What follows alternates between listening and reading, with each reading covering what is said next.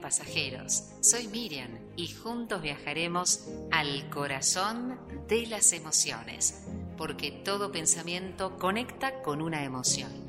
Toda emoción implica una acción y toda acción lleva a un resultado.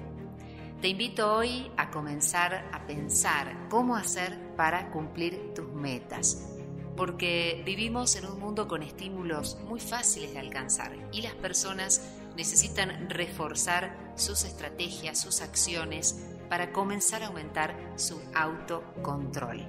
Solo el 8% de la población logra cumplir sus sueños. ¿Y esto a qué se debe? A que no tienen en claro qué es lo que quieren lograr. Por eso hoy en el tren del alma te invito a pensar cómo alcanzamos nuestras metas. En primer lugar, proponérselo en serio. Necesitas un objetivo que sea importante, que sea trascendente, que sea fundamental para vos. En segundo lugar, trabajar en ese subconsciente. Es decir, ¿cuáles son tus creencias? ¿Estás pensando que no podés, que no te lo mereces, que no lo vas a lograr? Eso te está totalmente impidiendo, está formando una barrera para que vos empieces a avanzar. Tercer punto, transformar tu propósito en un pensamiento positivo.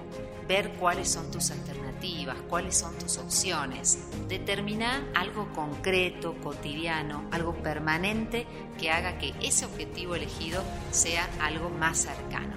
Convertirlo en un hábito y empezar a incorporarlo en tu vida nuevamente. Cumplir sueños implica esfuerzo, dedicación, constancia y persistencia. Siempre lo decimos aquí en el tren del alma. Esas excusas hay que borrarlas, ¿sí? El éxito llega cuando tus sueños superan tus excusas. Y esta es la idea del tren del alma. Un gusto, un honor estar nuevamente con todos ustedes. No te olvides que solo vos decidís cómo será el trayecto. Porque que tu viaje sea emocionante solo depende de vos. Te mando un fuerte abrazo. Chao.